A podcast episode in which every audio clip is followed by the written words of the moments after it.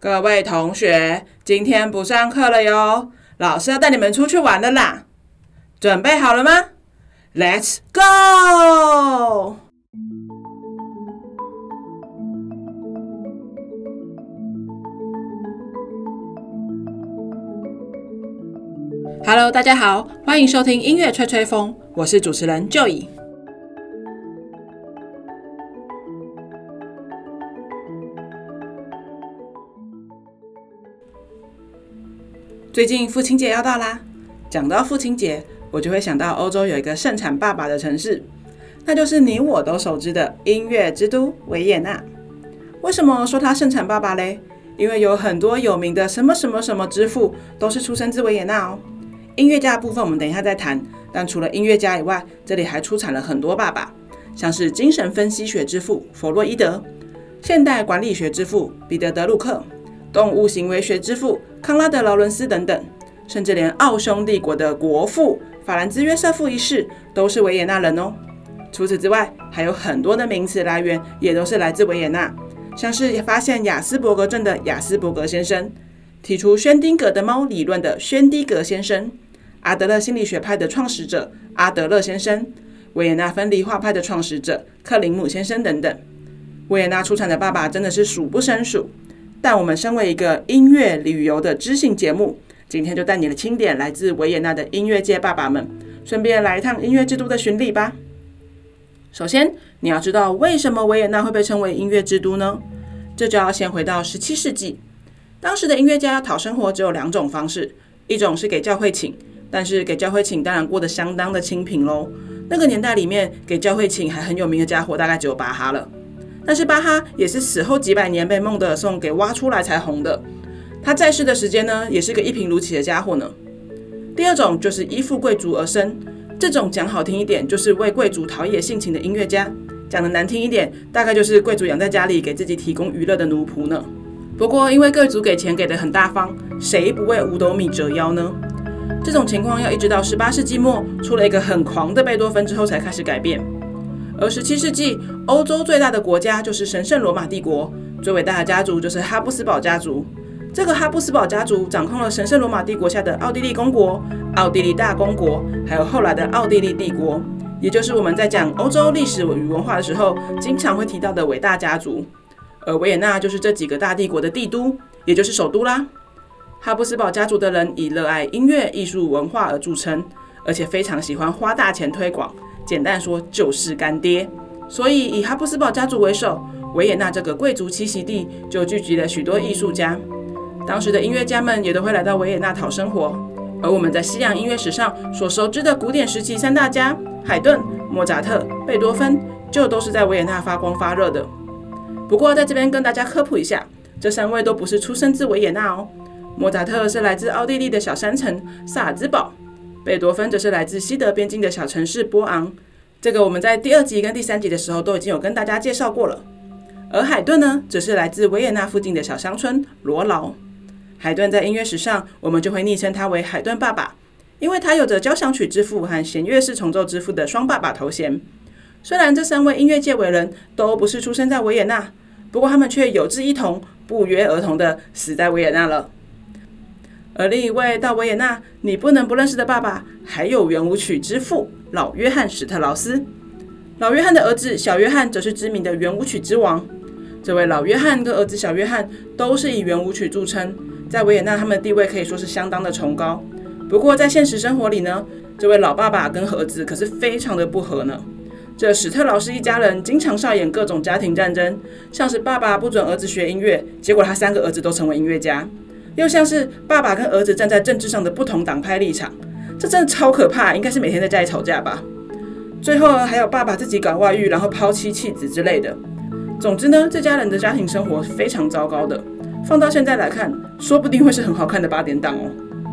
不过从称号上来看，奠定了维也纳圆舞曲基础的圆舞曲之父老约翰，和把圆舞曲发扬光大的圆舞曲之王小约翰，可以说是国宝级的人物了。更不要说他们生于维也纳，死于维也纳，一生为了维也纳的音乐奉献。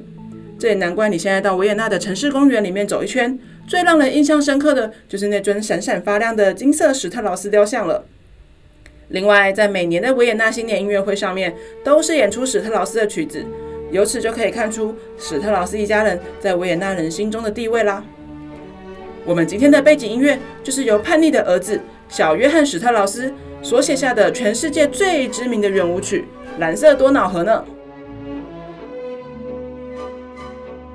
而另外还有哪些虽然没有爸爸称号，但也是在维也纳相当火药的人物呢？像是艺术歌曲之王舒伯特。他一样出生在维也纳，死在维也纳。不过我通常都叫他音乐界小可怜，因为他生长在一个非常贫困的家庭，从小就有严重的社恐症，长大之后还要靠哥哥和朋友们的接济，年纪轻轻三十一岁就病逝，都没有谈过恋爱。放眼古典音乐界，比他惨的真的没几个嘞。另外还有十九世纪末、二十世纪初最伟大的古典音乐家古斯塔夫·马勒，虽然他不是出生在维也纳。但他从小就进入维也纳音乐院就读，直到大学毕业。后来又在维也纳担任宫廷歌剧院的总监，成为了维也纳爱乐的指挥，是一个非常活跃的音乐家哦。现在你也可以去维也纳的格林公墓看望他呢。当然，除了上述这些伟大音乐家以外，还有很多很多很多音乐家呢，像是布拉姆斯啦、华格纳啦，他们都曾经来到维也纳过。想要追寻这些音乐家在维也纳的脚步，那就非得去他们故居看看啦。这些音乐家的故居虽然都坐落在不同的地方，但你可以到旅客服务中心去要求一张音乐家故居地图，一个一个去找寻哦。其中有六间音乐家故居是统一由维也纳博物馆官方管理，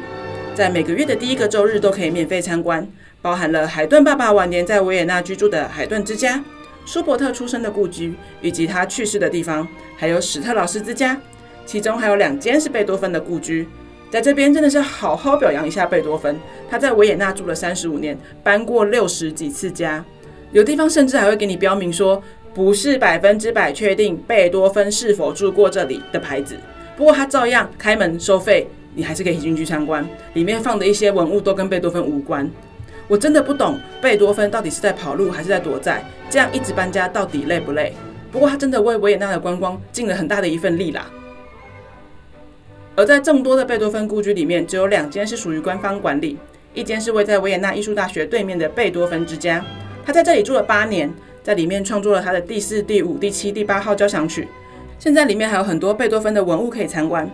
另一间就是海利根施塔特之家，也就是他在三十二岁的时候逐渐丧失听觉，就在这里写下了遗书，差点自我了断的地方。而如果你想去看莫扎特，他的故居在市中心，是属于私人管理，所以也不会有 open day。那里就是他写下《费加罗婚礼》的地方哦。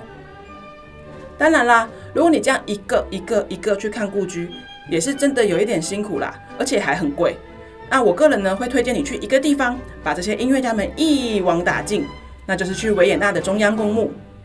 维也纳中央公墓有一圈音乐家角落，不管你是要找贝多芬、莫扎特的衣冠冢、史特劳斯一家人，还是布拉姆斯，这里都有哦。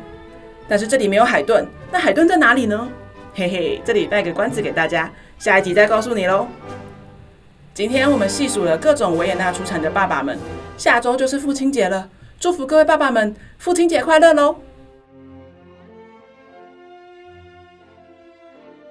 我们今天的节目就到这里告一个段落啦，希望你会喜欢。如果你喜欢我的节目，欢迎上脸书 Enjoy Studio 粉丝专页帮我按赞分享。也欢迎你把这个节目推荐给你身边喜欢音乐、喜欢旅游的朋友们，让我们一起来分享这个世界的美好。那我们就下礼拜再见啦，拜拜。